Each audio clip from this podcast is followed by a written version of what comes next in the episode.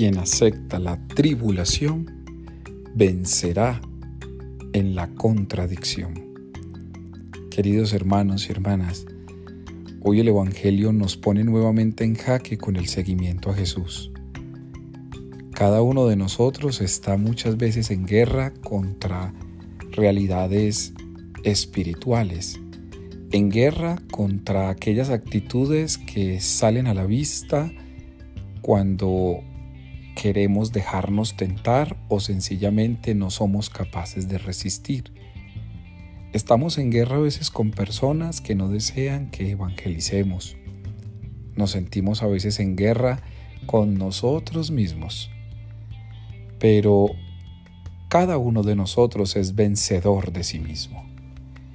Y si creemos ello, entonces, como hoy nos lo asegura Jesús en el Evangelio, recibiremos nuestra recompensa. Y las recompensas de Dios no son al estilo humano, son recompensas divinas. Es gratuidad, es fortalecimiento de tu fe, es crecimiento de tu esperanza, es aceptación de las circunstancias, es perdón a ti mismo, es compasión contigo, es el cuidado de Dios para ti, es protección absoluta, es bendición incesante, es carisma y dones para ti.